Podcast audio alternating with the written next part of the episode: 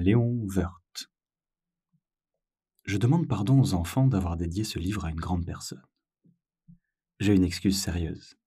Cette grande personne est le meilleur ami que j'ai au monde. J'ai une autre excuse. Cette grande personne peut tout comprendre, même les livres pour enfants. J'ai une troisième excuse. Cette grande personne habite la France, où elle a faim et froid. Elle a bien besoin d'être consolée. Si toutes ces excuses ne suffisent pas, je veux bien dédier ce livre à l'enfant qu'a été autrefois cette grande personne. Toutes les grandes personnes ont d'abord été des enfants, mais peu d'entre elles s'en souviennent. Je corrige donc ma dédicace à Léon Wörth quand il était petit garçon.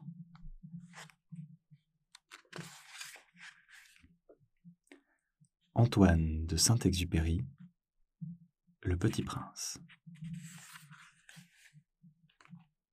Chapitre 1 Lorsque j'avais six ans, j'ai vu, une fois, une magnifique image dans un livre sur la forêt vierge qui s'appelait Histoire vécue.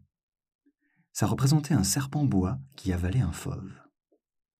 Voilà la copie du dessin. On disait dans le livre Les serpents bois avalent leur proie tout entière sans la mâcher.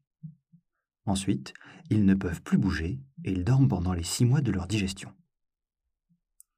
J'ai alors beaucoup réfléchi sur les aventures de la jungle, et, à mon tour, j'ai réussi, avec un crayon de couleur, à tracer mon premier dessin.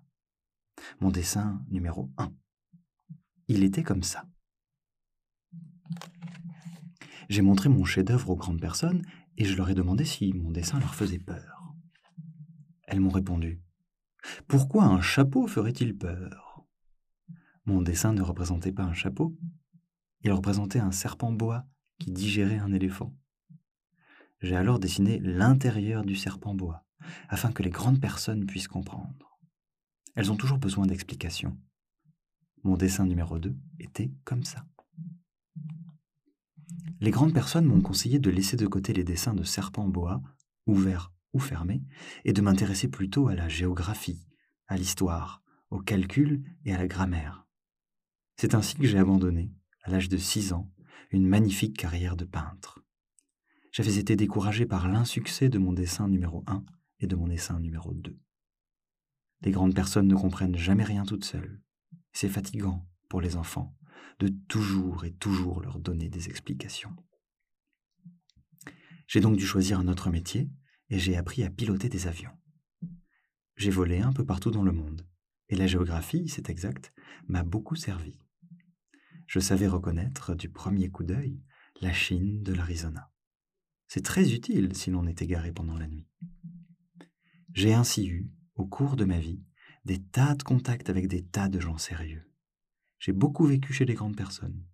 Je les ai vus de très près. Ça n'a pas trop amélioré mon opinion. Quand j'en rencontrais une, qui me paraissait un peu lucide, je faisais l'expérience sur elle de mon dessin numéro 1, que j'avais toujours conservé. Je voulais savoir si elle était vraiment compréhensive. Mais toujours, elle me répondait C'est un chapeau. Alors je ne lui parlais ni de serpent bois, ni de forêt vierge, ni d'étoiles. Je me mettais à sa portée. Je lui parlais de bridge, de golf, de politique et de cravate et la grande personne était bien contente de connaître un homme aussi raisonnable.